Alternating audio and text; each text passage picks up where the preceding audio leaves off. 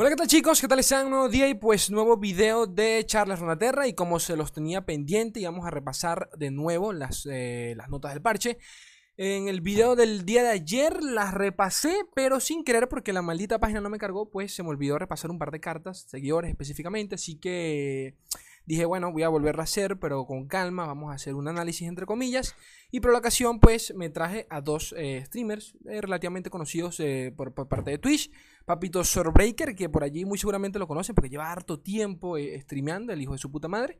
Y de segundo, a Berenice, la conocen por allí, yo le digo Alejandra, también la deben conocer porque les, les he dicho un par de veces que, por favor la sigan. Y bueno, básicamente vamos a intentar hacer aquí una especie de, crossover entre lo que es Twitch y YouTube para este, intentar buscarle ¿cómo decirlo? Eh, primeras impresiones a todo esto del tema de las cartas. Ah, bueno, mencionar también de que tanto Sorbreaker y Berenice forman parte de equipos, el primero de Deliverance, si no me equivoco, y la segunda de OTK Club, ¿de acuerdo? Así que, Papito Sor, en este, bueno, se me olvidó, Papito Sor, ¿cómo estás? bueno, bueno, nada, Ley, muchísimas gracias por tenerme aquí comentando las cartas y nada, todo bien, la verdad es que el parche hoy día creo que sorprendió a muchísima, muchísima gente, entonces eh, creo que va a salir mucha... Hay mucho de que hablar, al menos de cada carta. Es uno de los parches más grandes que hemos tenido desde hace tiempo. Correcto. Em, y... me alegro porque la verdad es que el último parche fue muy decepcionante, creo, para mucha gente de la comunidad en general. Así que nada. Em, nada, Berenice, tú cuéntame un poquito cómo andas. Oli, ¿cómo estás? Gracias igualmente por, pues, por la invitación. Eh, por poder estar aquí. Mm, bueno, un poquito ya de lo que dijo Sort, obviamente lo del parche y toda la cuestión. Eh, y bueno, también eh, hacer hincapié en que, por, en, que, en que se escuchó la comunidad, o sea, tanto bufeos como nerfeos, eh, pues pudimos verlos en las notas del parche, o bueno, los vamos a ver en las notas del parche, porque en general no solamente la comunidad em, de Twitter, sino también mucho, por ejemplo, de Reddit y todo, o sea, en general mucha gente se estaba quejando, algunos creadores de contenido se estaban yendo. Entonces creo que justamente este parche es lo que necesita valor como para volver a reivindicarse pues con sus jugadores y y nada, esperar que, el meta eh, varíe y, bueno, a ver qué nos trae.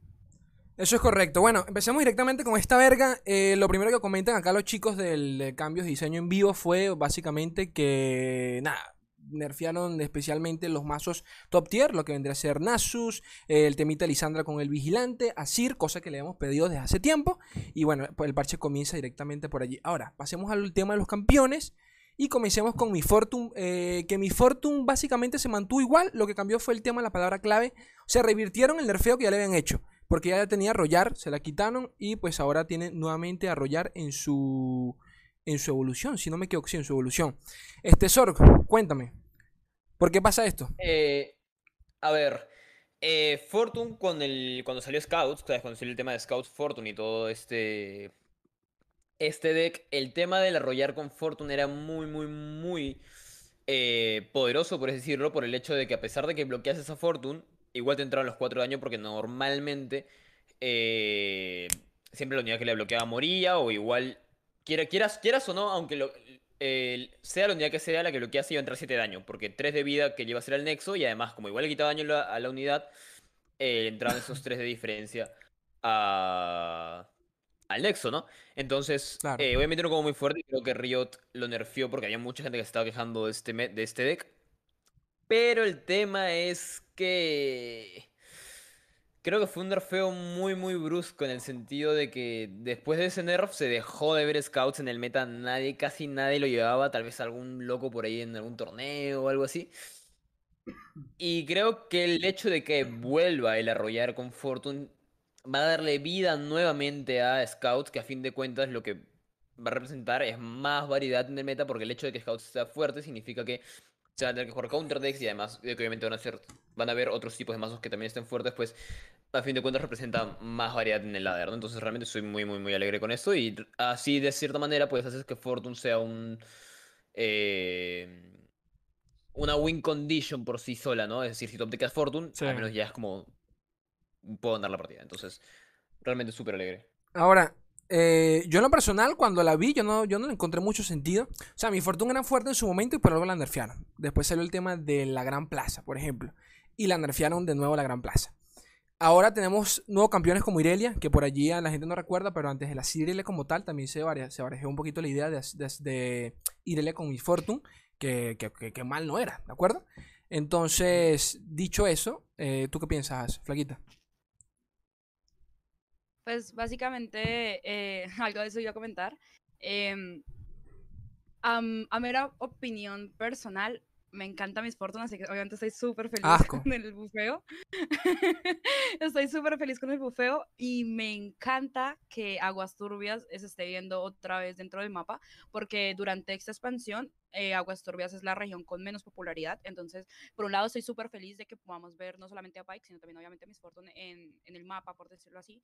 Eh, como decía, obviamente, Sort, eh, el hecho que le den enrollar nos permite pensarnos otra vez de pronto en scouts dentro del meta. Y además de eso, justamente tocas de lo que quería hablar, y es la posibilidad de, de ver un, de pronto una Cirirelia. Porque recuerdo que recién salió, vimos muchos clips de gente evolucionando Miss Fortune en nivel en, en, un turno. O sea, creo que es preocupante, sinceramente creo que es preocupante ver que cómo ver cómo va a resultar los decks de Miss Fortune, que igual ya tiene arquetipos de decks bastante fuertes como los Scouts, eh, y ahorita nos van a dar, o sea, creo yo que se va a poder jugar una Irelia, que bueno, claro, eh, Irelia sal, acaba de salir de un nerf, pero más que todo por el arquetipo de Asir, o sea, creo que con sí. Miss Fortune eh, puede seguir siendo fuerte, porque Miss Fortune se beneficia directamente es de, de, la cantidad de ataques, que es lo que le va a permitir, o sea, que es lo que permite Irelia, que, que te puedas atacar varias veces en, un, turno, que es lo mismo que hace Scouts. Entonces, me encanta que la bufen, pero me preocupa el tiempo. Sinceramente me preocupa. Sí, sí, pienso exactamente lo mismo. A ver, eh, continuemos. Por acá tenemos a Papito Jarvan, el cuarto. Este campeón que solo, solo ha existido dentro de un mazo, que es el Jarvan, Jarvan Chen, básicamente lo que le hicieron fue eh, la condición de su nivel. Necesitaba cuatro más eh, eh, aliados que sobreviviesen al, a enemigos defensores. Y ahora pues solo necesita tres. Mucho más viable. Cuéntame, Sor. ¿Ves de nuevo a Jarvan? a ver, Jarvan siempre ha sido un campeón medio flojito. Yo creo que por el tema del coste, en turno 6, un 6-4, que si bien te puede traer una unidad eh, gratis en teoría, el hecho de que siempre jale al más fuerte implica que cualquier hechizo que haga un pin de daño a una unidad es básicamente matarlo porque sí. para turno 6, a ver, casi siempre tienes una unidad de coste 4 y además como Jarvan jala al más fuerte, eh, si le haces un pin a la barrera probablemente muera, entonces... Eh, creo que ahí está su debilidad y además que efectivamente desde turno, desde que comienza la partida, ¿no? Hasta turno 6 eh, si bien Demacia tiene normalmente unidades que soportan eh, muchos golpes, eh, ya sea porque en turnos bajos tienen como 2 o 3 de vida y a partir de ahí van como que a 4 o 5, no es tan común que sobrevivan a los ataques. Es decir, o sea, sí sobreviven, sí, sí. como hasta 3, 4, 4 aliados. Entonces me gusta el hecho de que le hayan bajado el level up a 3 a, um, enemigos o sea, tres, sí, que cuatro aliados bloqueen a uh -huh. eh, tres enemigos. Eh, creo que ahora es mucho, mucho más rápido que Jarvan pueda bajar subido de nivel.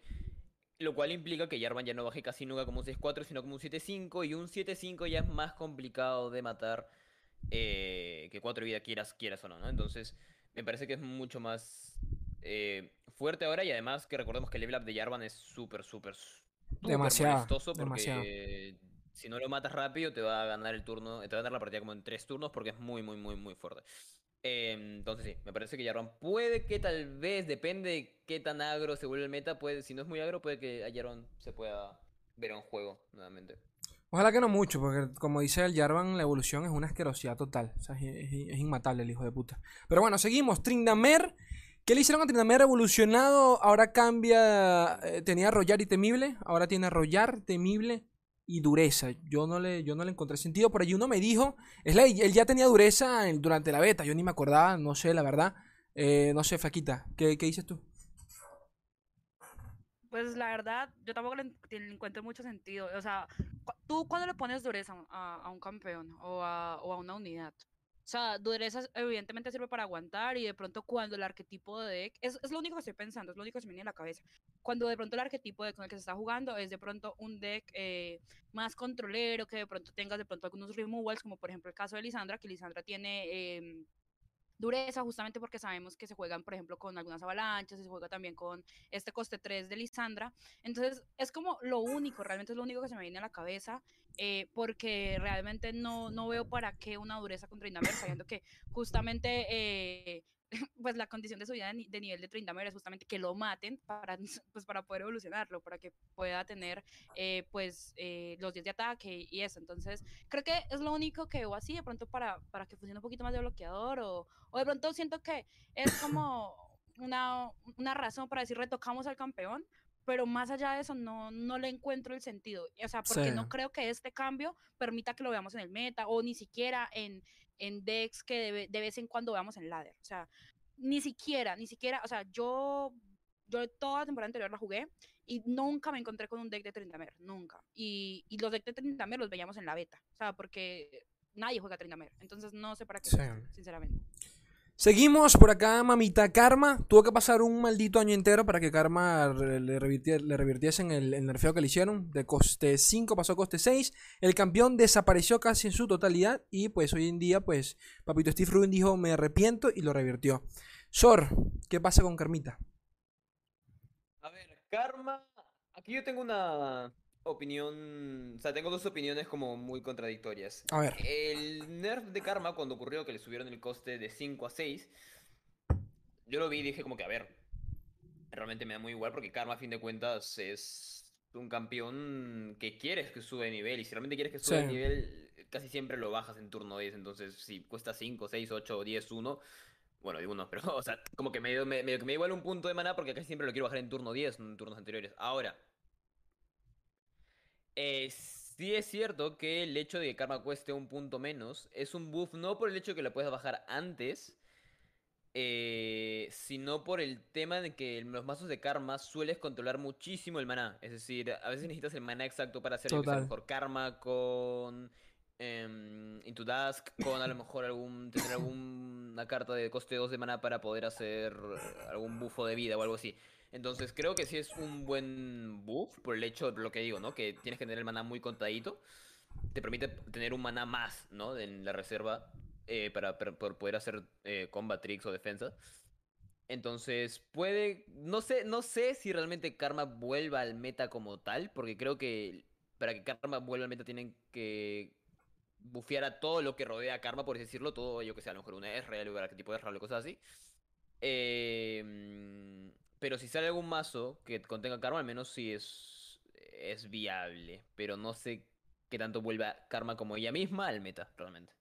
Para contextualizar un poquito lo que él comenta, eh, lo que mató en su momento Karma no solo fue el, ese, el, temita del maná, sino también porque retocaron hechizos como Voluntad de Jonia, real también lo retocaron porque era parte del mazo que más utilizaba Karma, y un montón de, un montón de cartas de Jonia básicamente, cosa que es curioso porque en este parche también revirtieron nerfeos y bufearon cartas de Jonia, o sea que ojito por allí, pero bueno, ya la vamos a tocar.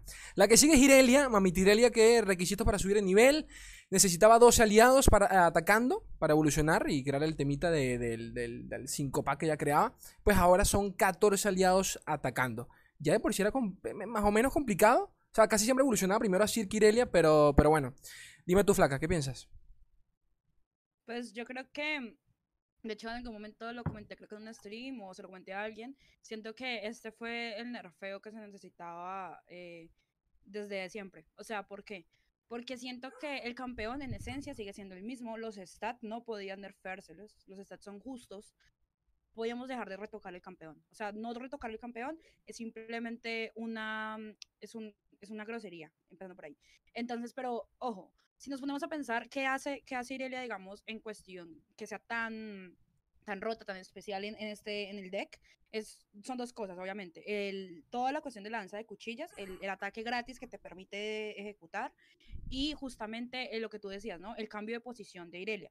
Entonces, claro, si le retrasamos, aunque sea por dos unidades, eh, la condición de nivel, eh, nos permite, pues, aunque no parezca, eh, pues nos, bueno, nos permite, digamos, darnos un respiro en caso que estemos jugando en contra, en caso que estemos jugando con Irelia, pues nos, nos dificulta un poquito más la subida de nivel. ¿Eso qué significa? Pues que el, Power Spike o, la, o, o, el punto más alto de, de, más poder del deck se va a retrasar un poquito más y, y quizás de pronto... Eh, pues les das, les das un respiro a otro tipo de decks, eh, de, de, ganarle la partida, que digamos no sea, no se vea tan, tan opresivo jugar contra Irelia. Además de que hay, hay que contextualizar, ¿no? No solamente nos, nos nerfean a Irelia, sino también nerfean otras cosas del arquetipo de Irelia y nos Sí. bufean en contraparte cosas más de mid-range y de control. Entonces, eh, no solamente es un nerfeo a Irelia, sino también es un bufeo a otros arquetipos de fuego que hace que, digamos, eh, podamos ver un meta mucho más variado, ¿no? Que es justamente lo que la comunidad estaba pidiendo. Entonces, creo que, eh, creo que el, el nerf es preciso,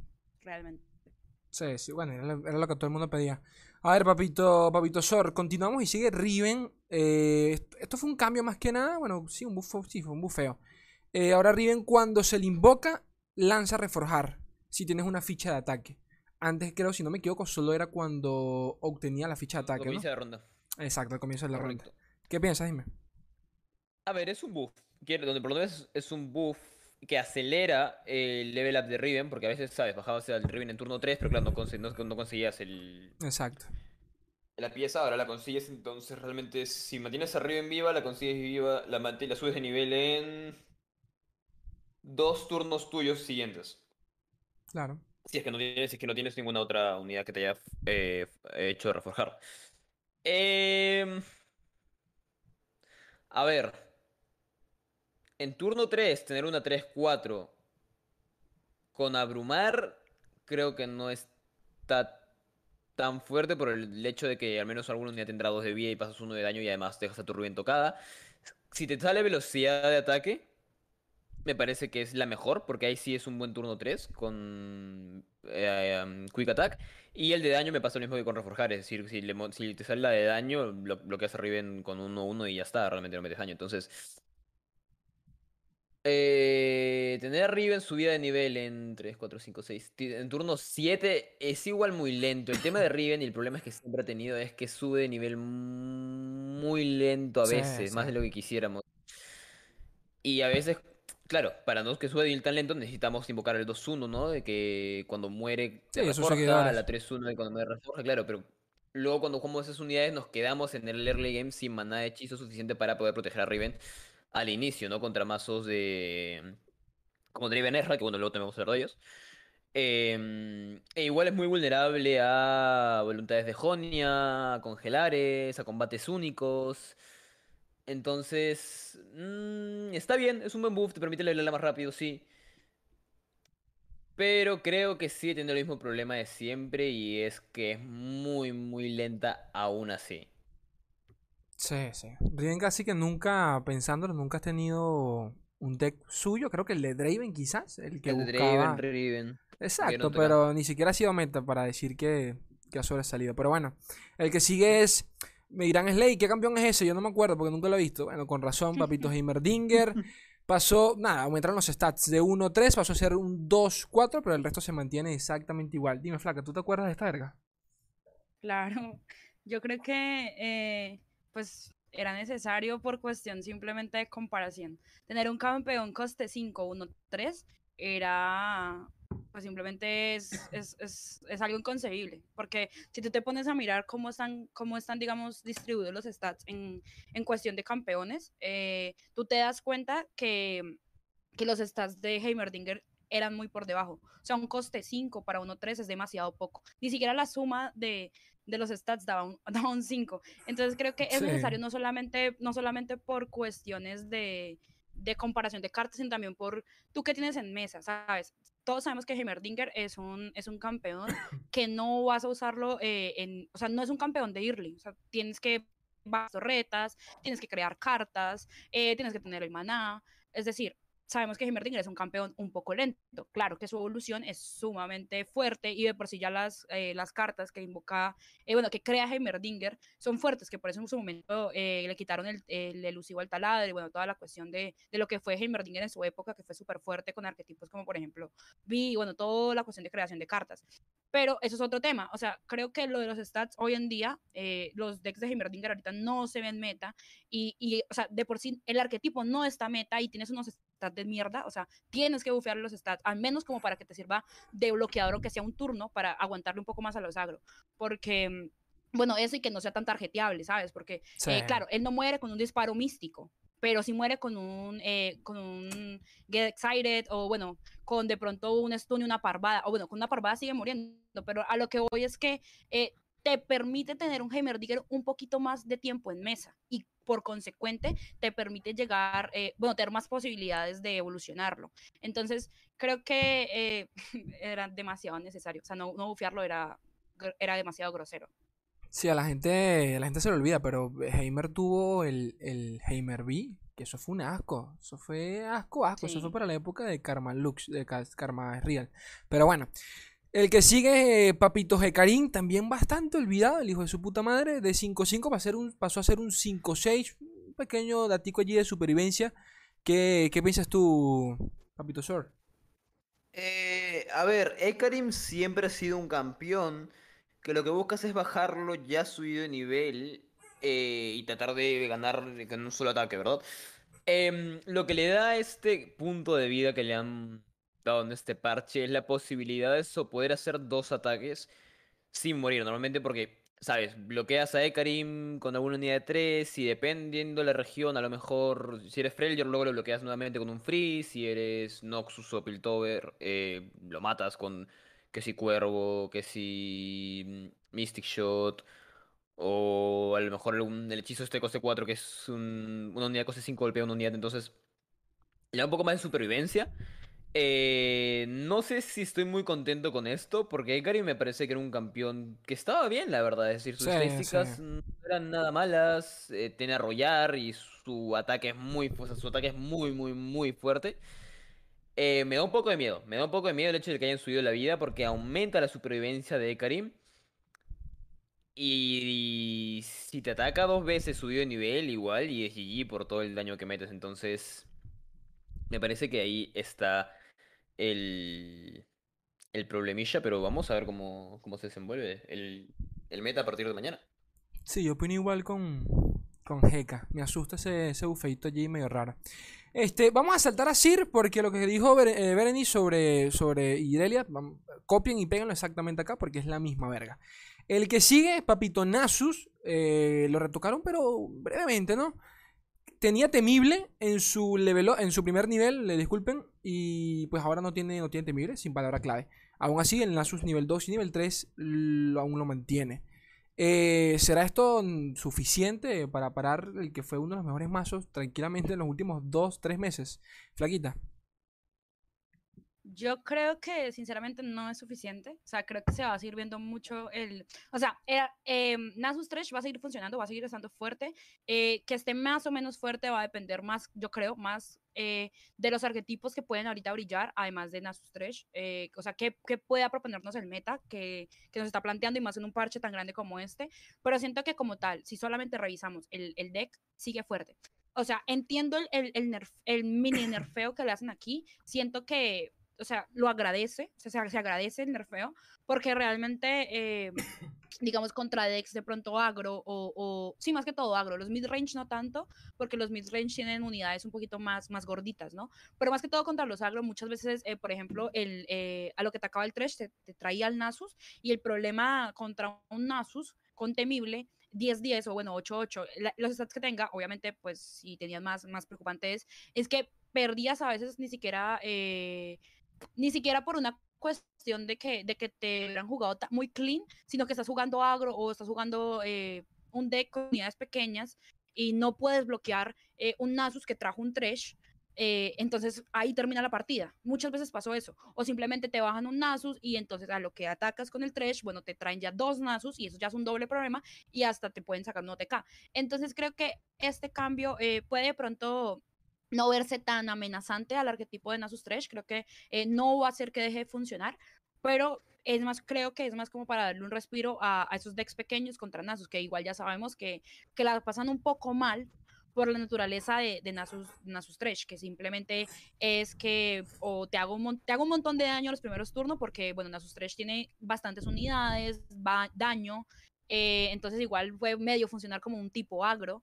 Igualmente Sí. también tienes la condición de Nasus, eh, de, de ganar la partida, que bueno, antes era con el temible, igual si subes de nivel ya tienes menos uno en toda la mesa, y encima también tienes la atrocidad que igual ya fue nerfeada hace un tiempo. Entonces a lo que me refiero es que este deck es demasiado completo, demasiado fuerte y tiene tiene tres tipos, o sea, bueno, no consideraría que las unidades pequeñas son win condition, pero sí hacen parte de, acercarte a la win condition. Entonces creo que que le quiten temible es un reto que bueno, pero no creo que sea suficiente como para que Nasus no se siga viendo como un deck fuerte durante el meta.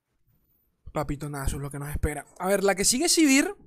Curioso de Sivir es que tenía un pick rate bastante bajo, pero curiosamente, de nuevo, eh, tenía un win rate alto. O sea, no, no era un campeón era un cambio que funcionaba, la verdad. Se llevaba mayormente el único deck que lo utilizaba, quitando el de reputación, era el de Overwhelm, pero metías una copia de Sivir, o sea que casi que ni era necesario en el mazo. Pero cuando evolucionaba, pues agárrate porque venía sin vaselina. Entonces, ¿qué le hicieron a Sivir? Eh, condición para subir el nivel. Que recuerden que lo importante acá de Sivir es que eh, le comparte las palabras claves, o sea, les cuente hechizos a todos los aliados. O sea que esto es imparable. Este, 35 o más de daño necesitaba para evolucionar. Ahora son 30 de daño. ¿Es suficiente, Sor? Eh, y sí y no. El tema, claro, el tema de Sivir es que su level up es muy fuerte, creo yo. El hecho de que le dé escudos y, y attack speed a todos los aliados es muy, muy, muy poderoso. Y cuando juegas con, por ejemplo, Brumares y, te pasa, que sabes que tipo tienes ese Juan y tienes a Renekton y tienes al, al Jerry 5-5 con, ataque, con velocidad de ataque y escudo de hechizos, te quiere matar, ¿no? Y claro, un level up tan fuerte no puedes ponerlo a una barra tan baja como 20 o 25 de daño. Creo que 35, lo que hacía, el, hecho de que sea 35 de daño antes, era que te obligaba a jugar mazos con unidades como los que eran Renekton y Juan, ¿no? con unidades con mucho, mucho daño. Y haberlo bajado 5 puntos creo que te da la versatilidad de poder utilizar unidades un poco más débiles que generan a lo mejor un poco más de value en creación de cartas o claro. a lo mejor un poco más de early game. Y igual poder evolucionar a Sivir, ¿no? Por ejemplo, con Sivir no puedes llevar unidades como que 2-1s o 1-1s. Y tal vez ahora se pueda ver un poquito más eso, ¿no? Igual el hecho de poder acercar a Sivir a su level up un poco más rápido me parece que es un buen bufo y además te acerca más a una win condition porque a fin de cuentas si vienes de los campeones que subidas de nivel representan una win condition. Entonces, mm, me parece bien porque así igual aumenta su pick rate. Así que sí, espero, espero realmente verla, verla más en el meta ahora. Eh, yo acabo de interrumpir un momentico, Sort. Yo creo que lo que dice él es verdad. Eh, creo que en cuestión de bufeo, solo para el campeón está súper bien pero me preocupa un tema, eh, el tema justamente del mazo, donde la vemos, el, el abrumar. ¿Por qué? Porque realmente el mazo de por sí ya es bastante fuerte. Y sabemos que un mazo como abrumar mete mucho daño. Entonces, si tenemos ya una, una, una civil bufeada, eh, leveleada, perdón, eh, y la bajamos, es, es aportarle aún más eh, eh, condición de, de, de win, win condition, perdón, a, a la civil. Entonces creo que el bufeo como tal para el campeón está súper bien, pero igualmente todos sabemos que en mazos como Abrumar eh, no son mazos que han estado fuera del meta o que no se hayan visto. Realmente Abrumar es uno de los decks más fuertes que han habido eh, durante los últimos meses. Los hemos visto en el Season, eh, los hemos visto en torneos, los hemos visto para counterear algunos mazos bastante fuertes. Entonces, ojo con, con ese mazo. Sí, sí, sí. La siguiente es este Talilla. Yo no les voy a mentir, no sé si mi comprensión lectora está medio lenta hoy. Yo no entendí lo que le hicieron a Talilla. Sé que le quitaron lo del, tema del hito. No sé si, si Sor lo, O tú, Flaco, lo entendí mejor. Yo. Creo que fue lo del hito, ¿no? Sí, yo creo que Talilla ahora va a estar muy, muy, muy fuerte. Eh, porque este buff lo que hace básicamente es que te permite jugar a Talilla fuera del mazo de Trolls de Lisandra. Sí. Porque el tema de Talía antes era que, claro, en Shurima hay un montón de hechizos que te permiten subir de, a, Talía a nivel súper rápido realmente. Está el, el 3-1 este que cuando lo invocas te invoca el, el hito que hace que le da vulnerable a un enemigo cuando es invocado. Sí. Está este hechizo, este, está este hechizo también que justamente te invoca dos de estos mismos hitos. Eh, tenés el relojito, tienes el, el preservarium. El tema antes era claro, tú bajabas a Talía y atacabas y era un 4-6 que hacía 2 de daño a una unidad porque normalmente estos hitos, tanto el Preservarium como el relojito, como el 3-1, el, el hito que da vulnerable, eh, son hitos que no permanecen en el campo, sino que te duran una o dos rondas como máximo y luego se van. Eh, y claro, ahora con este buff ya no necesitas que estén en el campo, solo necesitas que Talía exista y atacas y todo el mundo sabe que Talía cuando hace el combo este con el hito es realmente súper, súper, súper, súper fuerte Demasiado. porque necesitas un bloqueador, necesitas un bloqueador que tengas mínimo 6 de vida o más. Entonces me parece que está súper, súper bien y creo que ahora sí se puede ver a Talía fuera de otro... Lo que digo, ¿no? El- este cambio lo que está buscando hacer creo es ver a Talía en otros mazos de Shurima. eh, con a lo mejor unidades más pequeñas y que no sean solamente los Yetis, ¿no? Igual me parece que está súper bien. El siguiente es eh, Papito Tarik. Curioso sobre este temita es que en, en los últimos parches, la última en recibir bufeo del arquetipo de apoyar fue Lulu, que le aumentaron el daño, si no me equivoco.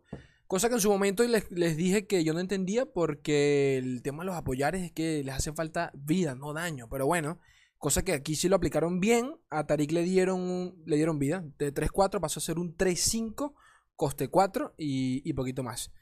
¿Tú qué piensas, Flaquita? Básicamente, un poco más de lo que tú dijiste, estoy de acuerdo con eso. eh, justamente las unidades de apoyar o toda esta, esta mecánica, ese arquetipo de apoyar necesitan justamente vida porque tú lo que quieres es pues aguantar en los tradeos. eh, ataque no es necesario, para eso mismo está la mecánica de apoyar. Con los apoyos das daño, das condiciones de, bueno, directamente te da hechizos.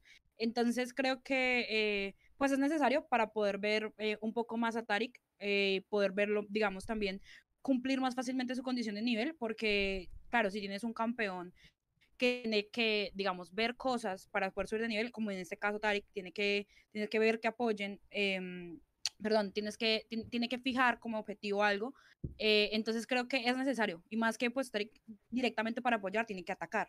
Entonces creo que esto es necesario y no solamente eh, es necesario para que Tarik de pronto se empiece a ver un poquito más, sino que también... eh, pues es necesario justamente para poder empezar a, a jugar otros decks en, en- no solamente en ladder, sino también en otro tipo de torneos. Si tú no bufeas, eh, no solamente los arquetipos, sino también stats de campeones que de por sí ya no se ven, por cuestiones de que las mecánicas no son las más fuertes y encima tienen unos stats que no son tan, an- tan amenazantes o tan supervivientes, supervivientes, perdón, pues no vas a ver esos campeones en ninguna parte. Y as- tanto es así que Tarik, yo sea mucho lo he visto en un deck y el deck nunca ha sido meta y justamente es un deck de, de Jarvan y es por la cuestión de que duplica el hechizo, ni siquiera por la cuestión de los apoyares ni por la cuestión de los stats. Sí. Es porque duplica el hechizo, entonces podíamos tener doble preparar en un, en un turno, que es como lo único así, y aún así no es meta.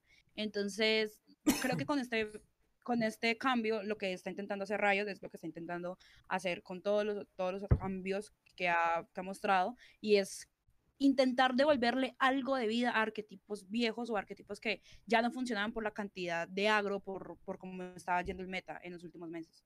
Totalmente.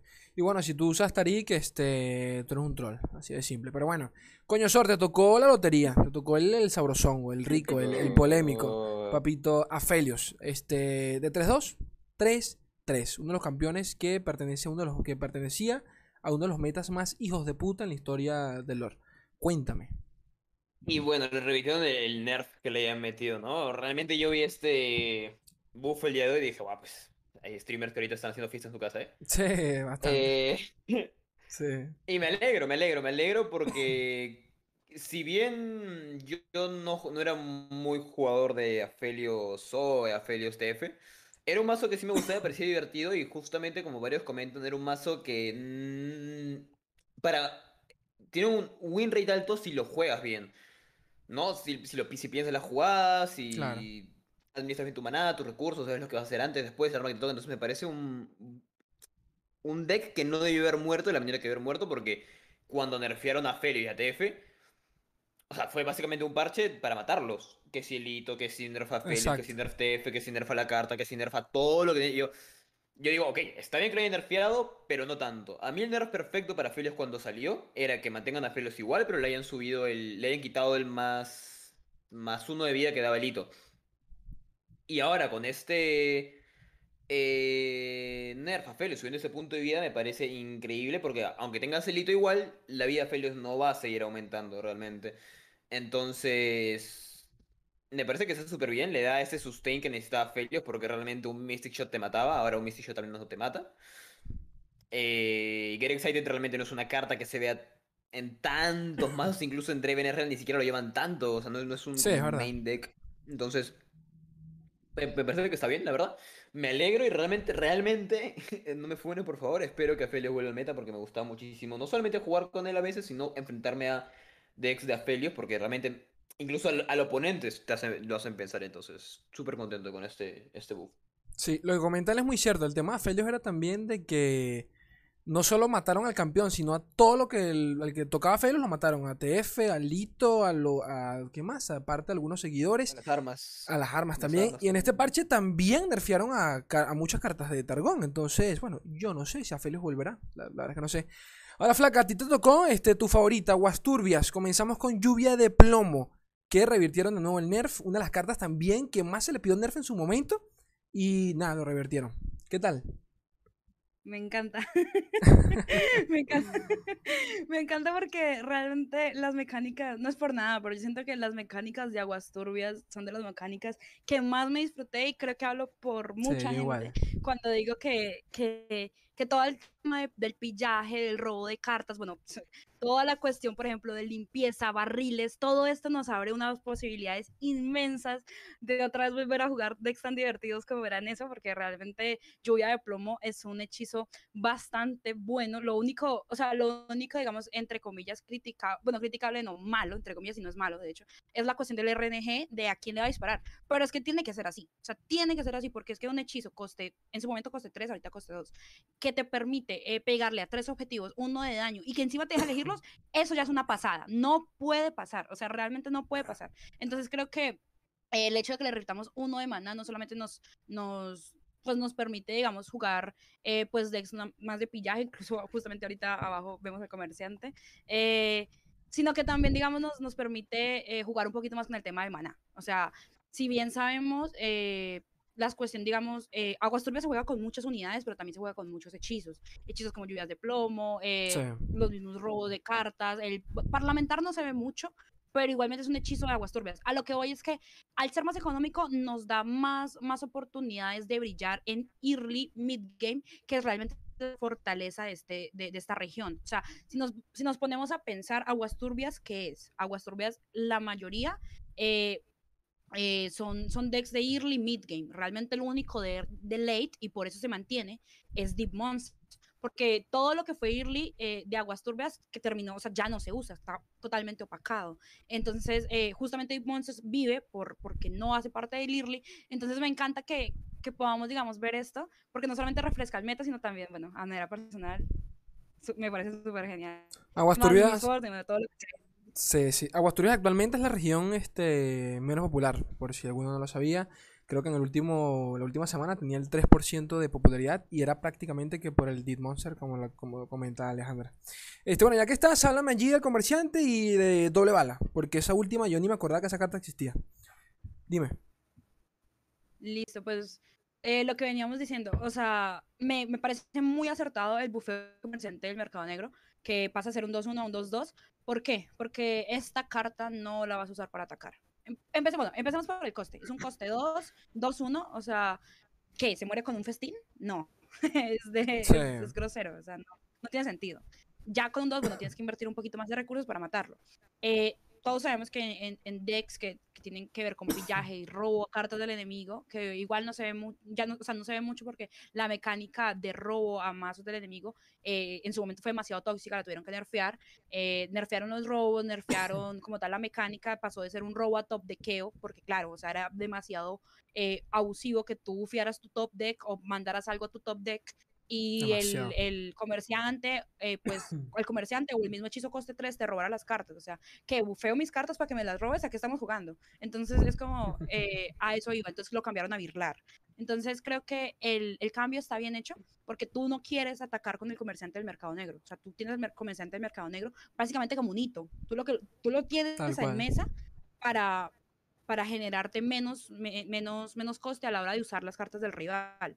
Ya por algo pasa, por algo eh, extraordinario, de pronto lo tienes que usar de bloqueador y aún así sigue sirviendo porque al menos ya te puede bloquear. Si son, coste, si son puros coste 1, ya al menos puedes bloquear, aunque igual no es gran cosa, pero, pero sí, sí es necesario. O sea, sí era necesario y lógico por la cuestión del, del y por la cuestión de, de, de para qué lo usas. Entonces creo que está bien.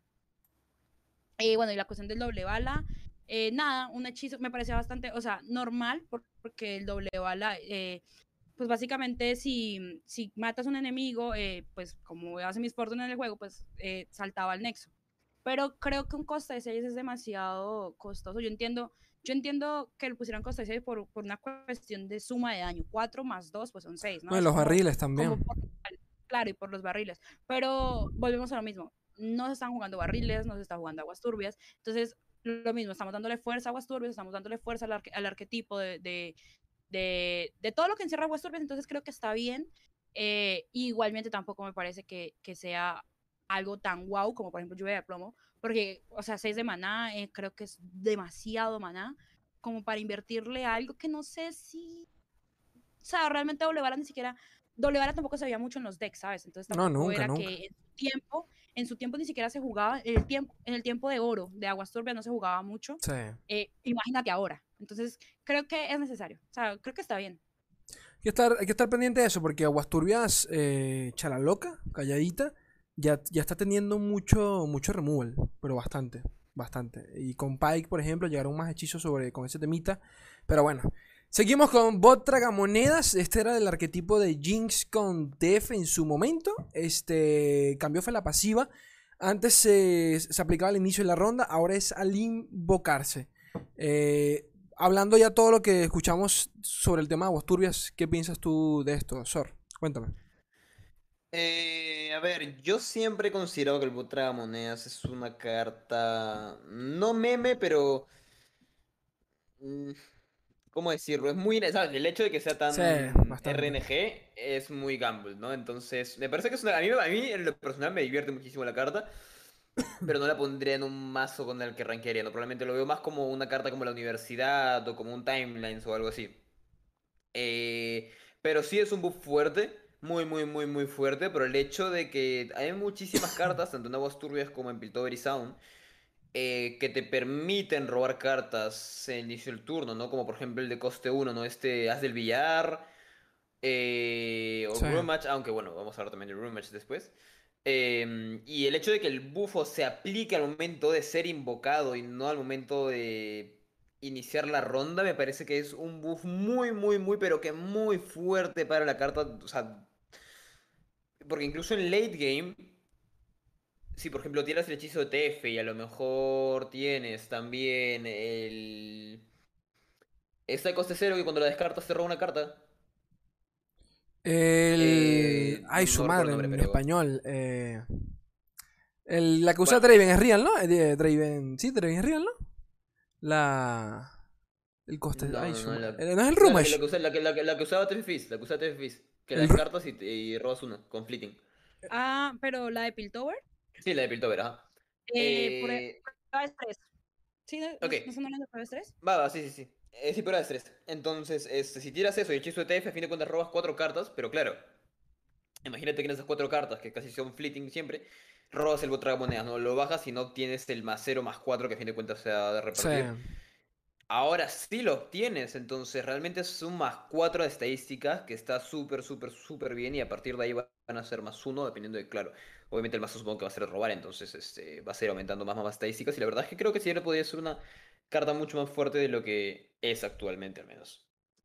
La siguiente es el hechizo de Chivanita, confrontar, que en ningún momento se vio, ¿de acuerdo? Ni de manera individual se, se veía. Ahora, ya evolucionada Chivana, le podía sacar provecho con el tema de los dragones de coste 3 pasó a ser coste 2. Eh, vamos a saltarme esta porque esta me sabe culo. La que me interesa la siguiente. Casamago Incitador. 4-3, 4-4 y guardaespaldas Laurent. Este. Nada, flaquita, háblame, háblame de ambos. Comienza con, con la deluxe.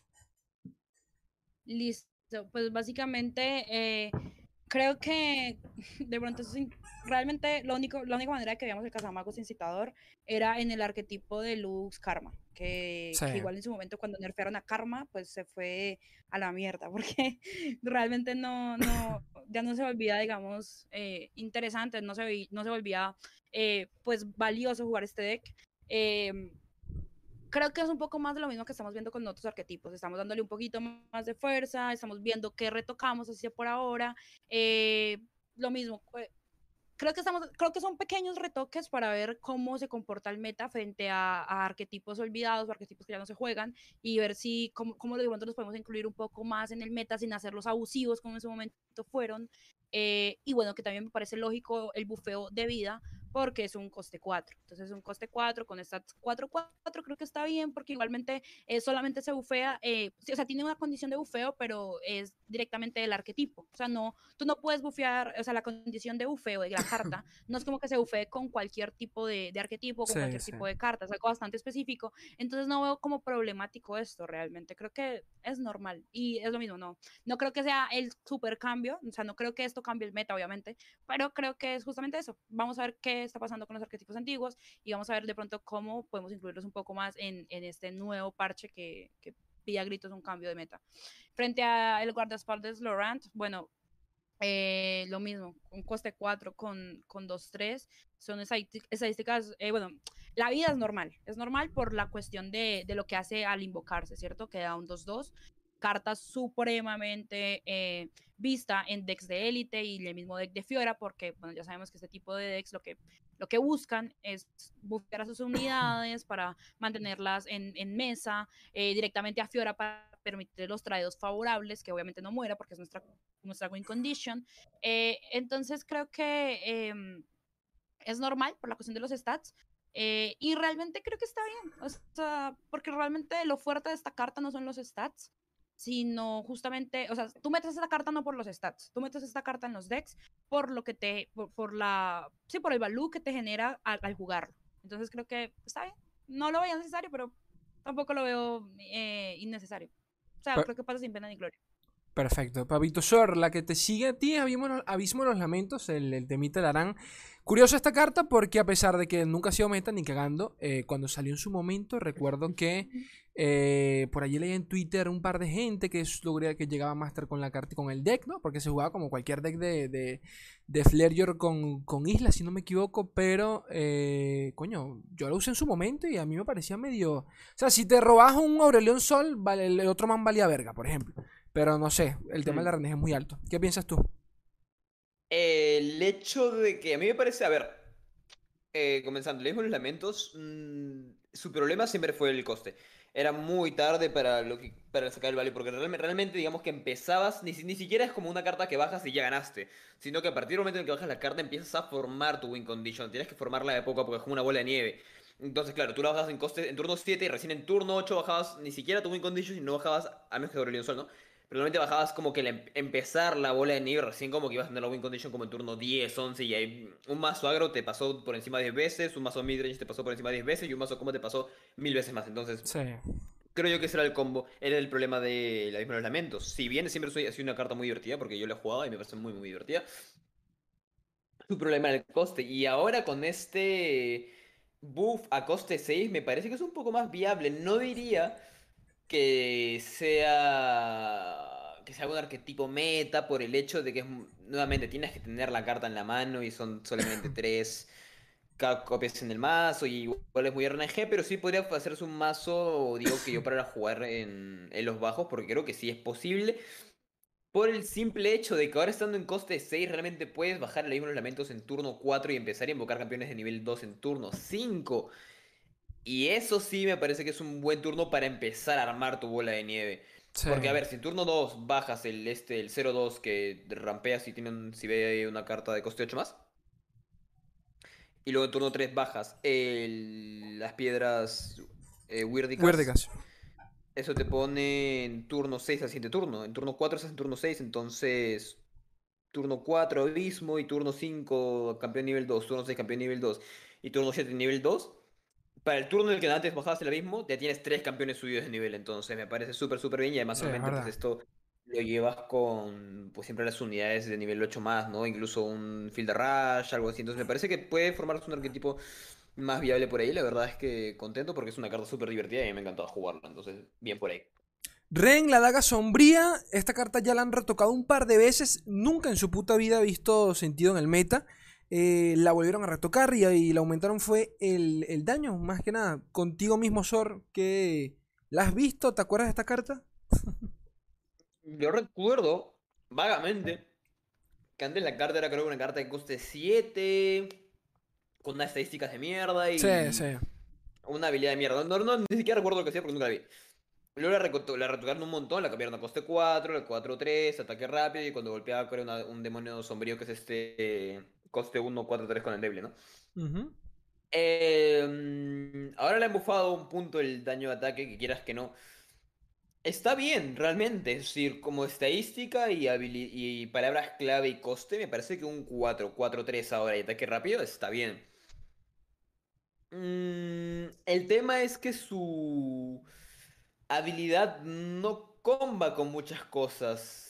Si bien puede ser un... puede combar con Ekarim, es mil veces más factible llevar a Ekarim Lucian, pero claro, ahí no entra Jonia. Claro. Y no hay muchas cosas que comben con Endeble, Calista, pero Jonia Islas como que mm, no va, para eso mejor llevas Islas Islas de Masia nuevamente, entonces me parece que la carta estaría súper bien si estuviera en otra región. Si estuviera en otra región me parece que la carta sería increíble, o sea, una cosa espectacular de ver. Porque realmente las estadísticas también, un 4-4-3 con ataque rápido y cuando golpea te genera un 1-4 o un 1-4-3 en mano que es endeble, me parece increíble, pero el tema es que está en la región equivocada, creo yo. Sí, Johnny. Este, la que sigue, eh, Gotita Bailarina. Y chicos, vamos a intentar apurarnos un poquito porque acá ya es tarde y los ojos los tengo ya fundidísimos. Eh, sigue Gotita Bailarina, el arquetipo esta Cirirelia. Eh, coste 1. ¿Le, ¿Qué le quitaron esta cartica? Ya ni me acuerdo. El... Eh, el hecho de que sí, cuando lo bajes te da una. Adapta, adáptate. Exactamente, la- el, el maná que te daba de maná de hechizos. Este, bueno, esta podemos saltarlo porque era exactamente lo mismo del tema de Cirirelia. Fuertísima esta carta. Ahora, Flaquita, háblame de Vigilante Valle Claro. Que en mi puta vida le he visto, quizás en un mazo con Yasuo, pero ya ni me acuerdo. De hecho, no. O sea, este, este no se jugaba más con Yasuo. Y eso que yo no jugaba con Yasuo, pero sí me acuerdo. Se jugaba más que todo en decks de, de pronto, decks de la beta realmente. Donde de pronto tenías unidades que, por ejemplo, el mismo, el dinosaurio este que era un 5-2, un 2-5.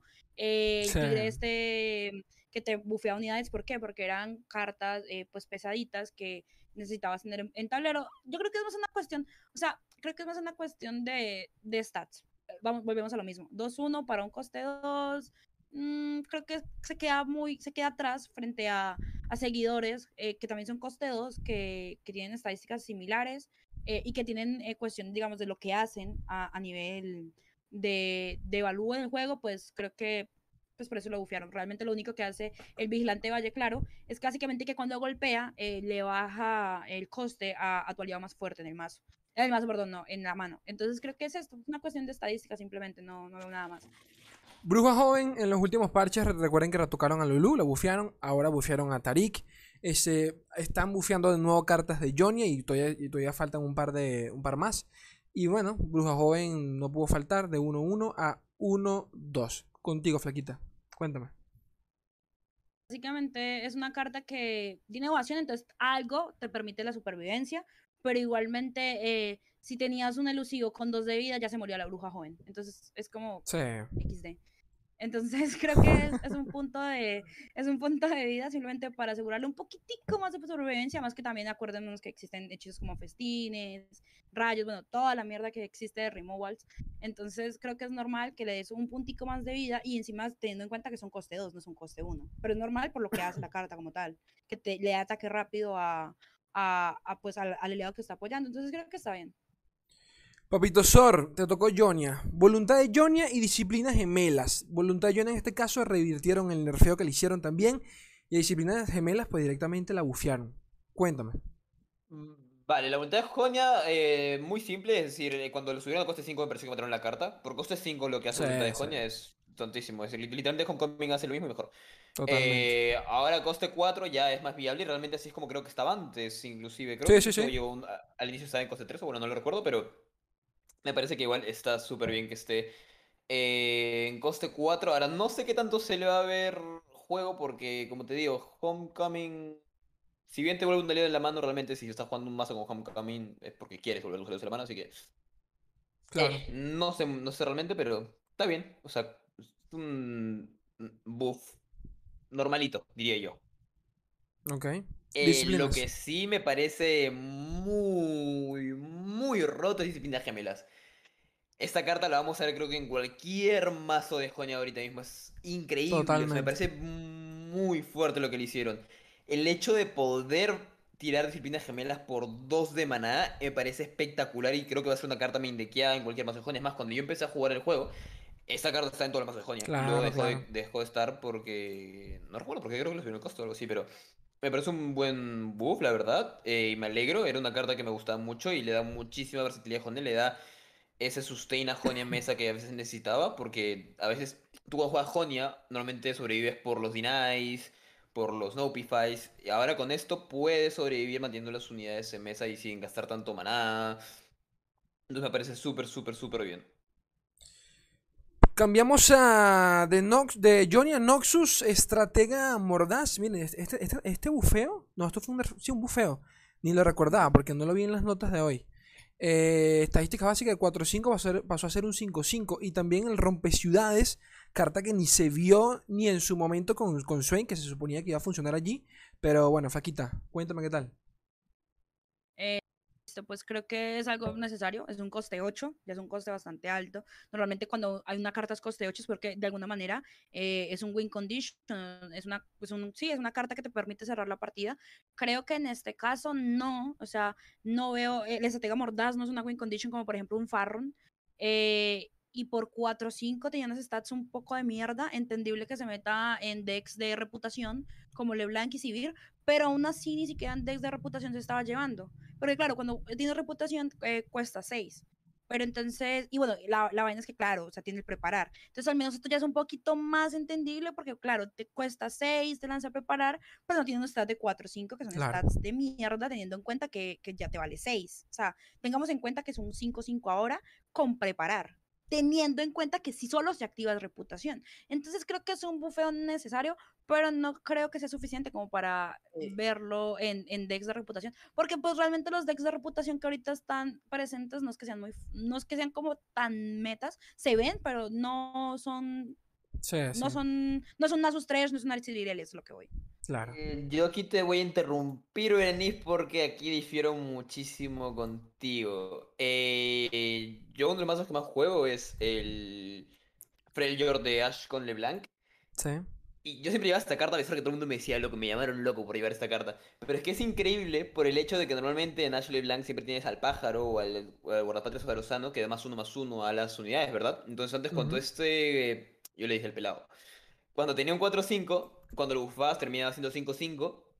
Y lo roto de esta carta, creo que y justamente por eso hicieron el buffo, es que cuando tienes a LeBlanc leveleada y generas la copia del LeBlanc, Mm, bueno, sí. básicamente es un rally de coste 2 que va a seguir, o sea, es un combo infinito básicamente. Entiendo. Porque lo bajas, tiras rally. Golpeas otra vez, generas la carta del blank, tiras rally. Y tiras rally infinito. Entonces ahora ya no necesitas el buffo, ya no necesitas buffar esta carta. Y es increíble el combo. Si te, si sale con el blank es, probablemente GG. Porque es rally como tres rallies en un turno por coste 2. Con la mesa de Freljord eh, de Frostbite. O sea que una cosa espectacular de ver. Claro, se me- tienes razón. Y se me había olvidado también justamente que todo el deck, o sea, todo el arquetipo de Ashley Blanc gira en torno a las unidades con 5 de poder. Eso se me había pasado. Sí. Porque justamente eh, la, la- la carta que limpia mesa limpia todas las unidades que tienen 4 o menos de poder. O sea, los... los Sí, el coste 6. y es, es tonto, es tonto pensar eh, tener una carta en, en mesa que de un coste tan alto que no tenga ni siquiera 5 de ataque porque básicamente lo vas a matar. Entonces, aunque bueno, para este, para este turno ya es complicado ver ese coste 6, o sea, porque normalmente lo usas más como en contra de agros, pero, pero sí, o sea, todo el arquetipo de este deck gira en torno a, a unidades con 5 de daño. Entonces sí, tienes razón. O sea, creo que es bastante necesario. Más, no, no tanto por, por los stats, sino más que todo por el arquetipo y cómo funciona. Vamos, vamos a saltarnos rompeciudades. Una reverenda verga, pero bueno. Eh, ya Medarda. Que por allí el único que he visto yo en mi puta vida que intenta traer esta carta siempre ha sido Mogwai. No sé cuántos videos le he dedicado a a esta carta de mierda, pero bueno, este. Sor, háblame tú. Dime. Eh, a ver, le subieron un puntito el daño, claro, resiste más, y el hecho de que resista más implica tirarle más hechizos, y el hecho de eso implica robar más cartas. El tema es que ya Medardo no es una carta central, es una carta de apoyo a ciertos decks, porque claro, ¿de qué te sirve robar si tus demás cartas no son buenas? Quieres- si quieres robar es porque quieres robar las cartas buenas. Claro. Eh, entonces, está bien, pero no hay muchos decks que te requieran robar, aparte de Go Hard, pero Go Hard medio que ya está muerto desde el nerf. Eh, a lo mejor lo están viendo por un tema de eco, el tema de cuando invocas a eco, cuando o sea, te genera las tres copias estas de tu hechizo que son súper, súper, súper fuertes. Eh, y claro, necesitas jugar un montón ¿no? o predecir. Entonces, tal vez en ese aspecto ya Medarda puede que vaya un poquito bien, pero realmente, no sé, su, su habilidad no me termina de convencer mucho, así que eh, diría que es me, diría que es me. Sí. La que sigue es el secuaz. Lo que dije de Yae, pues aquí se repite, carta de mierda que en su puta ya habrán visto, pero bueno, va enfocada básicamente en el en este tipo de mecánicas de duplicar cartas, cartas con, con, copias falsificadas. Creo que por allí también va, entre comillas, eco. Entonces, bueno, de aquí, de aquí justificar un poquito el bufeito, ¿no? Ahora, chatarra, Sor, este, de coste 1, coste 2. Poquito a poquito están matando allí el, los decks de, de. ¿Cómo se dice? Del el Real, el Real Dragon, por ejemplo. Cuéntame.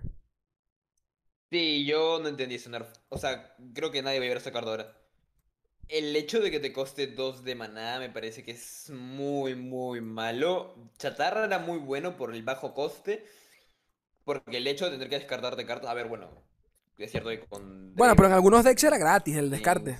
Sí, sí, sí, sí, sí, Pero el hecho de que coste 2 no me gusta para nada. Creo que han matado la carta y probablemente no se le vea mucho juego. Porque te gasta muchísimo maná. En Jinx Draven el maná es muy, muy, muy exacto. Y esto en turnos bajos te incluso te puede quitar un maná de, unidades y eso es horrible en discard. Eh, por ejemplo, en TF Fizz también. Bueno, en TF Fizz está muy barato, pero igual es un nerf. O sea, no sé, no sé. No, no sé cómo explicarlo muy bien, pero me parece que es un nerf innecesario. No, no, me, no, me, no me parece correcto y tampoco en Draven es real. O sea, lo que te digo, te, puede, te quita maná para unidades y eso en Draven real también está súper, súper mal no me pareció que es la, forma más adecuada de haber matado el arquetipo, la verdad. Y es curioso porque ya habían retocado cartas de, de, sí, de Piltover. Y retocaron una de las más importantes, pero bueno. Impregulador Tirrayo. De nuevo, otra carta del deck de Real Draven. Este, de coste 4 pasó a ser coste 5. Por allí leí varios que. sí, yo también pienso lo mismo, un poquito innecesario. Pero bueno, no sé, flaca. Coméntame. Lo mismo, innecesario. Me parece innecesario el el nerfeo, subirle uno de maná. Y acá pasa algo similar a lo que dijo Sword con Chatarra. ¿En qué sentido? El maná en decks como Draven es real, que realmente es como en el único deck que se ve harto, es el único deck que se lleva improbulador que está meta. Eh, me duele, realmente me duele porque me duele también Chatarra, porque Draven es de mis decks favoritos y siento que el improbulador es, uno, es una carta que bien, bien farmeada, por decirlo así, te puede dar una win condition eh, con un improbulador coste 9 o coste 8. Eh, entonces creo que es innecesario el nerfeo y además, eh, por cómo es el deck, puede ser un poquito complicado porque realmente se aprecia bastante todo puntico de mana que tenga Draven es real, porque lo que tú buscas con, con, con Draven es real es o cerrar con Farron, que realmente a manera personal yo no, cerrado, yo no he cerrado tantas partidas con Farron, lo he cerrado más con es real, entonces eso es lo que voy, eh, el maná es muy necesario en ese deck y bueno, si le empiezas a subir de a poquito coste a, a cada una de sus cartas, pues el deck eh, puede verse ya un poquito impactado. Entendí, pero por otro lado, pues también lo entiendo, porque realmente es un deck bastante fuerte, bastante consistente y que pues ya ha podido plantear cara a, a, muchos de los mejores decks del meta, de, a Cirirelia, eh, tal, bueno, tal y ya Lisandra no era, no era un, un, deck tan fuerte, pero sí era un deck que cuando te lo encontrabas no podías hacer nada contra él. Entonces, entiendo un poco porque es un deck molesto, pero, pero siento que era innecesario. A ver, el Vigía, era creo, que yo, eh, creo yo que era una de las cartas que los seguidores que todo el mundo pedía que retocasen, no directamente a Lisandra, sino más bien el, sí, el Vigía por el tema del, vigilante de mierda. Entonces, ya me comentarás tú, Sor, que eh, ¿te parece la solución que, que, que tú buscabas o cómo? Eh, a ver, yo quiero para comenzar decir que soy totalmente hater del mazo del Watcher, lo veo con todo mi ser, realmente, entonces me, alegra que lo hayan nerfeado. Em, y creo que no se va a ver partida ya. Creo que ya no se va a ver play del Watcher. Lo han matado y bueno, o sea, a ver, lo han matado. No sé si era necesario matarlo, pero estoy feliz. Pero... Bueno, pero un turno más lento, ¿no? Más que el turno más lento, es que ya no te sirve el Watcher el Watcher te ganaba por el hecho de que te dejaba, o sea, terminaba el turno y ganabas. Sí, sí. Ahora tienes como cuatro turnos más para ganar y si tu mazo tiene alguna carta que cree cartas, realmente tienes como cinco turnos y el Watcher no tiene muchas otras maneras de ganar si es que no es con, pues con esto, con el Watcher, ¿no? El hecho de quitarte a todas las cartas del mazo.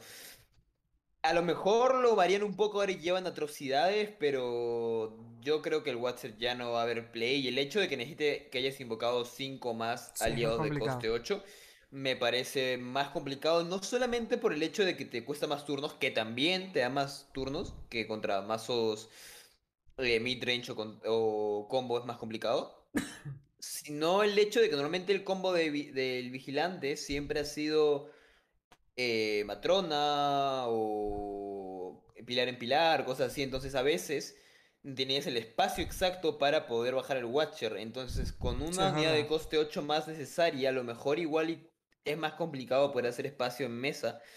Aunque obviamente igual el combo de Matrona Watcher siempre va a estar ahí, ¿no? Pero el hecho de que hayan nerfeado eso de las cartas, que ahora te quedas con tres cartas, me parece muy muy bueno y creo que va, va a bajar muchísimo el play rate al menos de Watcher y también, también su win rate. Ya que estamos, háblame también de, de Racita, eh, campeón que se utilizaba, solo se utilizó durante la beta junto con Ledros en el primer mazo, sí, el mazo original de, de Isla de las Sombras. Era con Vito Sí. Ledros, eh, con Vito Razi y luego Ledros. Y llegó el play. Le- Ledros.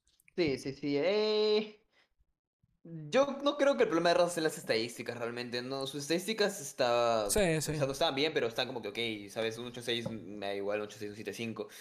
El tema de raza es que es muy... ¿Sabes? Es turno 8, pero para que tengas value necesitas que se mueran tus unidades. Si no tienes unidades, tienes que invocar algo, pero a lo mejor estás obligado a defender. Y claro, si ya bajaste algún turno 8, ya puedes bajar raza y tienes que bajar el próximo turno. Pero claro, si no tienes unidades, que- y así, y así se repite el ciclo. Entonces, diría yo que el problema de raza es el coste, pero claro, también un raza coste 7 o coste 6 también sería muy, muy, muy, muy fuerte. Entonces. No, es, es un buff que está ok, pero no creo que sea nada muy. eh, muy normalito, a ver, es un buff de estadísticas como que. Sí, porque sí. porque sí, sí, sí. Mucha gente pedía, recuerda, era que le bufeasen, bueno, que le bajasen el coste. Más que Sí, nada. el coste pero- creo que sería, sería. Un coste 7 creo que sería el más adecuado para raza. Sí. Vamos a bajar un poquito y pasemos directamente a la manecilla del reloj. que Este sí me interesa. Este. Nada, fue, fue un bufeo tremendo. De 4-7 pasó a ser un 7-7. Era uno de los finishers en el deck de Trolls de Talilla con, con Lisandrita. Háblame, flaquita. Eh, creo que este deck es, o sea, este deck, esta carta es importante justamente porque sabemos que Lisandra gira en torno a los coste 8 y bueno, este deck obviamente eh, es necesario la manecilla del reloj, reloj como un finisher, no solamente por, por, su, por su coste, sino también por lo que permite, o sea, lo de los avanzar de la cuenta regresiva de los hitos, eh, pero aún así, en- o sea, digamos que en cuestión de lo que aportaba el mazo era totalmente necesaria y muy buena la carta. Pero recuerda que en su momento cuando salimos lo comentamos, incluso tú mismo lo comentaste, eh, las estadísticas para, para el coste es como, mm, no sé, un poco salido de tono, ¿sabes? Porque Sí. eh, un coste con 4 de ataque, o sea, Sí. entendible que genera mucha, mucha, mucho aporte al deck, pero aún así es nefasto. O sea, no hay otra carta, o no que yo recuerde al menos, no hay otra carta con un coste tan alto, con un ataque tan bajito que ni siquiera eh, su arquetipo necesita, o sea, su arquetipo eh, permita bufearla. Y es que tampoco bufearla, o sea, ¿para qué la vas a bufear? Tú buscas esta carta para, para avanzar el hito y justamente para el coste 8, para la condición de, de subida de nivel de Talilla, eh, perdón, de, de Lisandra, y en caso de que no lo hayas hecho, pues para justamente el vigilante. Entonces creo que las estadísticas simplemente era, no es una cuestión de que el deck vaya a mejorar muchísimo, porque realmente el deck no gira en torno a las medidas del reloj, pero eh, es algo eh, como para estar todo más equilibrado. Creo que está perfecto. Sí. Este, Sor, guardián de las dunas, que era bien conocido como el, el diezmar coste 1. De coste 1. ¿Te parece, ¿Te parece bien? Eh, a ver, em, sí, no, es decir, está bien que le hayan bajado el daño, ahora ya no es un 10 mar, es solamente 3 de daño en turno 1. El tema es que yo creo que el guardián de las dunas tiene que quedar, deberían ponerlo como un 1-1. El tema de que haga tanto daño, claro, porque claro, ahora hace 3 de daño, que igual no es poco daño en turno 1 por 1 de maná. Pero una gotita ya no lo bloquea, un ¿cómo se llama? Un, un aprendiz ya no lo bloquea, un pollo, un pollo este de Freljord ya no lo bloquea. Le da más sustain, le da buenos trades en early. Eh, no sé si es realmente el nerf que necesitaba. Creo yo que es inclusive más un buff que un nerf, no lo sé. Pero yo, yo creo que lo mejor para la carta sería que se quede en un 1-1 con invo- invocando el soldo de arena, obviamente. Sí, sí, es verdad. Pero tú, o sea, se seguirá usando en todos los mazos Churima, ¿crees tú? Sí, igual, sí, sí, sí, sí, sí, definitivamente, definitivamente. Es una carta que ahorita mismo es más. Incluso, como, como te digo, creo que incluso es un buff el hecho de que tenga dos de vida, porque ahora te Sí, aguanta varios one drops. Entonces, Eh, ya hablamos de Tarik, que lo bufiaron. Ya, ya, bueno, mencioné el tema de, de Lulu y todo este rollo. Y ahora le toca el tema a visitantes de la montaña. Que de 2-5 pasó a ser un 4-5. Como si nada, con el mismo coste, coste 5. Flaquita, ¿qué piensas? Normal, estamos apoyando, estamos, estamos dándole más fuerza al arquetipo de apoyar. Era un coste 5 con 2-5, un ataque un poco meme, o sea, tienes un coste 5 con 2 de ataque. Es o sea, yo lo entiendo un poco por la cuestión de la mecánica de apoyar. O sea, si, Sí. si a- al apoya, eh, pues le da 2-2 y si tiene apoyo también se bufea 2-2. O sea, es decir, es justamente esta carta, no la quieres, no la quieres ni, ni al final del ataque ni al inicio del ataque, la quieres en la mitad de dos unidades que apoyen, obviamente, para obtener la mayor cantidad de bufeos posibles. Pero ¿qué pasa? Tú mismo lo dices, o sea, la cuestión de apoyar es que necesitas otra carta para que para poder sacarle todo el jugo a la mecánica de apoyar. ¿Y qué pasa? Pues muchas veces necesitamos esas mismas cartas para bloquear, eh, bueno, para a veces ni siquiera nos salen. Entonces creo que de, una, una carta coste 5 que solamente dependa de que sea apoyada para que funcione, es una carta que no se va a ver. O sea, de por si la mecánica de apoyar no se ve mucho. Y encima tienes unas estadísticas de mierda, es soportar la carta de por sí. Sí, sí, es cierto. Eh, bajemos formación de las estrellas. Nerfeo que yo pedí, pero me cansé. Le escribí hasta por privado a Steve Ruin. Por, por brosito, porfa, hazme ese favorcito allí. Elimíname esa carta. De curación de 5 a 4. Era un sinsentido si la comparamos, por ejemplo, con el catalizador de iones de Flareor. Pero bueno, eh, Sor, cuéntame. ¿Están matando poquito a poquito a Targón? Eh, Sí, me parece que es un buen nerf, es decir, no mató la carta, igual otro, cuatro cuestiones está igual bien y además te convoca algo de 7 de mana o más. Me parece que es un buen nerf, en general, muy buen nerf, eh, no mató la carta y sí es un buen nerf porque a veces ese puntito de daño, quieras o no, te da la partida, entonces está bien, la verdad. Flaquita, serpiente y los colmillos. De nuevo, nerfearon a Targón. Ya no sé, el cuarto nerfeo que, que, que llevamos hoy. Esto estoy hablándolo por Twitter y por Facebook con un montón de gente porque yo tengo, o sea, tenía en su momento opiniones divididas, ahorita ya lo tengo mucho más claro. Eh, creo que el bufeo, eh, perdón, el nerfeo de la serpiente es totalmente merecido. O sea, un coste cero que, que te pueda anotar unidades con dos de vida. O sea, ¿qué me estás diciendo? ¿Es como un removal Sí. gratis? No, no, no. Y encima con desafío. O sea, es que si no hubiera desafío, un 2-1 por un coste cero, aún así un coste cero ya es wow porque es una unidad gratis. Empecemos por ahí. Y encima con desafío y con 2 de daño, ¿qué me estás contando? O sea, ¿puedes, puedes matarme un campeón coste 3? ¿Tú me jalas una Irelia? ¿Ya no está mi Irelia? O sea, ¿cómo Sí. así? O sea, no, no, abusivo, supremamente abusivo, empezando por ahí. Eh, entonces, ¿qué pasa? Creo que 1-1 es lo indicado. Si le subimos el coste a la serpiente, ya no la vamos a ver. Porque la gente no va a elegir un, un- un- una serpiente eh, 2-1 por, por uno, porque eh, tenemos, por ejemplo, la nutria 3-3. O sea, creo que hay mejores convocares. Entonces, tiene que estar coste cero. Siento que es- tiene que estar coste cero, pero eh, dos de daño era demasiado. Entonces, creo que 1-1 está bastante bien. Y, y- y también que tenemos que entender que Targón es una región, o sea, toda la región, casi que toda la región gira en torno al late. Entonces, eh, pues eso, hay que, hay que darle más que todo herramientas al late y las pocas herramientas que tiene Early, eh, pues que estén bastante equilibradas, porque si no tenemos una región sumamente rota, como ya lo es Targon, que te aguanta en Early, te, te, daña unidades en Early, y en late, pues ahí sí que te re- recontrarrompe el culo. Entonces, no creo. Eh, frente a los colmillos, eso recuerdo que alguien me lo hizo notar en Twitter. El nerfeo a la serpiente es un doble nerfeo a los colmillos y a los convocares bajitos. ¿Por qué? Porque eh, los colmillos es una carta que los vemos en casi todos los decks de Targón por la cantidad de value que te genera. Si es un coste 4, entonces es normal que pensemos que unas estadísticas 3-2 está bien, entendible, eh, por la cuestión de, sí, de- del coste. Pero ¿qué pasa? Eh, no solamente es un 3-2, sino que también eh, tiene robo de vida, que para Targon es supremamente necesario la cuestión de, del sustain en, en etapas tempranas del juego, y además de eso te convoca, entonces es una carta demasiado fuerte, y claro, uno puede decir, bueno, pero solamente le rebajaron un punto de daño, o sea, tampoco es gran cosa, pero si te paras a pensar, ¿qué es lo que hace especial a esta carta? Eh, es justamente eso, el robo de vida, y ojo, ojo, contra decks eh, agro como arañas eh, o de pronto decks que, por ejemplo, el mismo Nightfall, Nightfall no es tan popular, pero en su momento, unas dos, tres semanas en el meta estuvo más o menos por ahí asomándose. A lo que voy es que ya no va a poder bloquear cartas con temible. Sí. Y esto es, es un problema eh, para Targon que al enfrentarse a decks agro.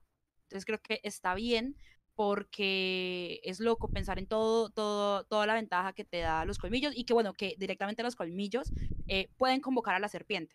Entonces creo que es como, entre comillas, un mini nerfeo doble a los colmillos, que creo que está bien y pone un poquito más en problemas a Targon, pero es totalmente entendible.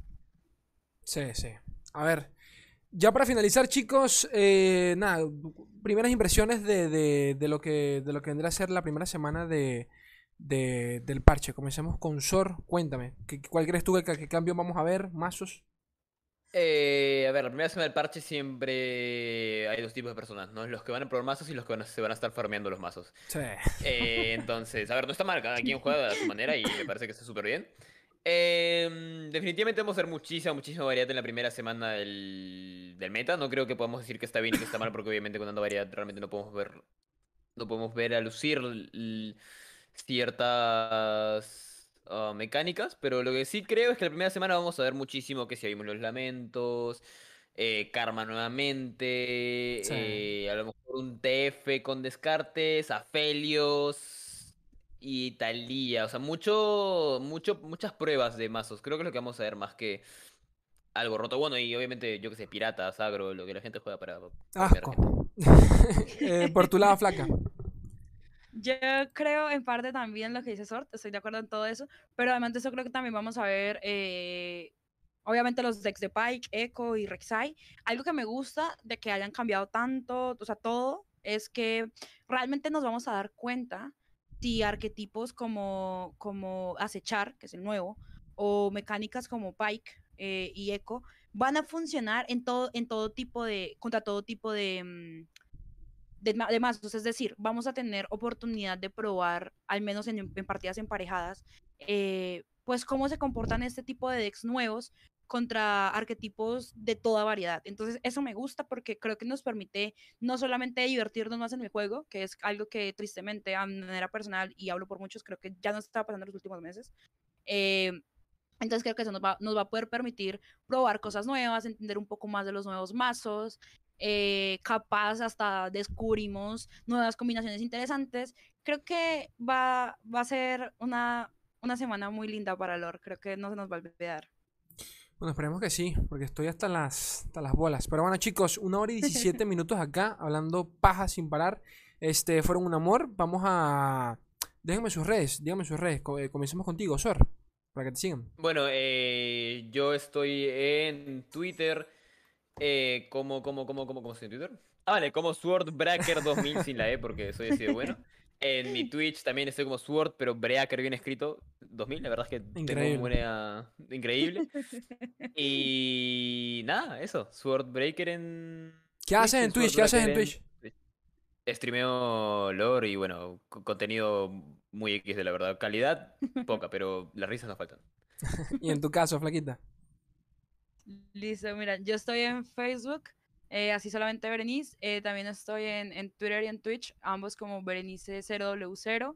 Eh, básicamente en Twitter, nada, comento cosas del parche, del lore, del competitivo, básicamente todo lo que tiene que ver, todo lo que pienso sobre el lore, ahí está.